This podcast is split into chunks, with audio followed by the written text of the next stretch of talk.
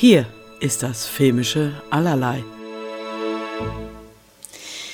Jetzt eine wunderbare, ich weiß gar nicht, ob man das so richtig Dokumentation nennen kann. Auf jeden Fall ist es Shiva, die äh, Kunst der Daiko-Trommel, eine japanische Trommelkunst. Und der Film, was ich wirklich also fantastisch fand, es kommt ohne Sprache aus.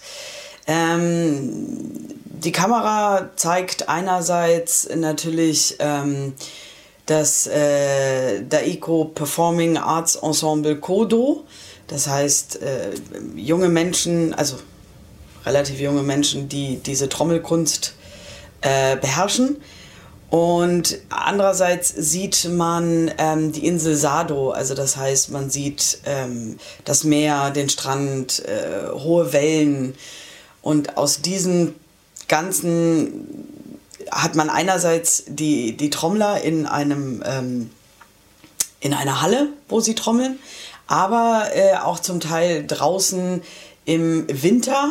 Ähm, es liegt nicht doll Schnee, aber ein bisschen Schnee äh, draußen, die das auch trommeln. Und aus diesen ganzen Bildern ähm, gibt es einen 89-minütigen langen Film, der versucht, diese Trommelkunst einen näher zu bringen. Und dass es halt ein bisschen die Sprache der Natur ist, die sie interpretieren. Und ich hatte mir vorher gar nicht so viel in den Kopf gemacht. Ich wollte ihn unbedingt sehen, weil ich finde Schlagzeug und Trommeln und so, so oder so fantastisch. Und ähm, hat halt gelesen, dass er ohne Sprache auskommt und ich habe mich da sehr drauf gefreut. Ich weiß, ich bin diejenige, die labern kann ohne Ende. Aber es gibt so ein paar Filme, wo ich immer gedacht hätte, es wäre so schön, wenn da keine Menschen mitspielen würden oder zumindest nicht geredet wird. Und hier ist es so. Also, ich würde sagen, es ist eine Dokumentation, eine, ein Arthouse-Film, der uns eine Kunst näher bringen will.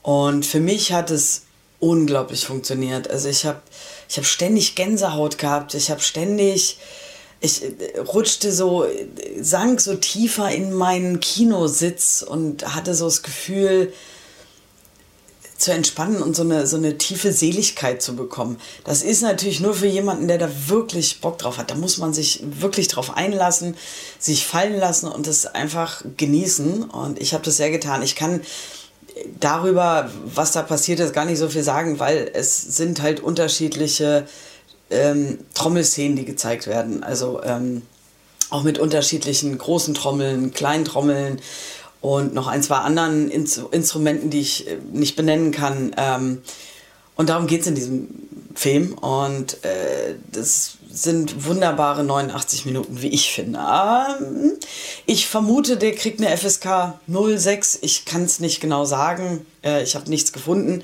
Aber ich vermute so eine 6, weil im Prinzip passiert da ja auch nichts. Ähm, wobei natürlich ein Kind ganz ehrlich damit nicht so viel wahrscheinlich anfangen kann. Ähm, außer es interessiert sich vielleicht fürs Trommeln. Ähm, Regie hat Toy Toyodo, Yoda Toyoda Toshiaki äh, geführt, also gemacht, Regie geführt. Ähm, Musik hat äh, Koshiro Hino gemacht.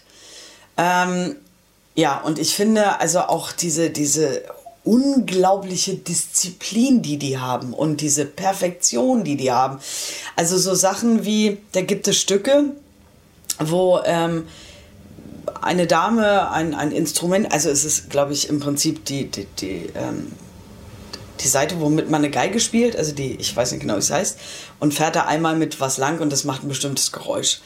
Ähm, und das muss sie aber in dieser Performance, die, weiß ich nicht, 10, 15 Minuten lang geht, vier, fünf Mal machen. Und sonst steht sie halt wirklich, sie legt es lautlos ab und steht dort still, ganz konzentriert. Und dieses absolut stille Stehen, Wow, ich finde es äh, wahnsinnig anstrengend. Und gibt es auch so Sachen wie, ähm, wenn sie an dieser ganz großen äh, Daiko-Trommel sind, dass sie halt hauptsächlich immer breitbeinig da stehen und halt trommeln.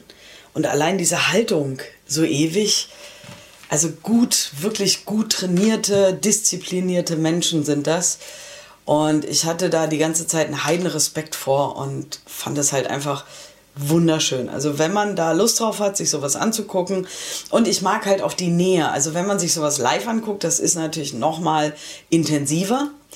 Aber ähm, dadurch, dass die Kamera halt auch nah rangeht und man im, im Prinzip fast neben dieser Person steht, hat es zumindest noch mal einen sehr anderen Blickwinkel und man kann natürlich sehr viel mehr das Gesicht genießen, ähm, wie die in dieser Musik aufgehen, in diesem Trommeln, in diesem Akt. Ähm, das ist unglaublich. Also ich war hin und weg und habe es einfach geliebt. Und deswegen, wer da Lust drauf hat, ähm, geht bitte ins Kino.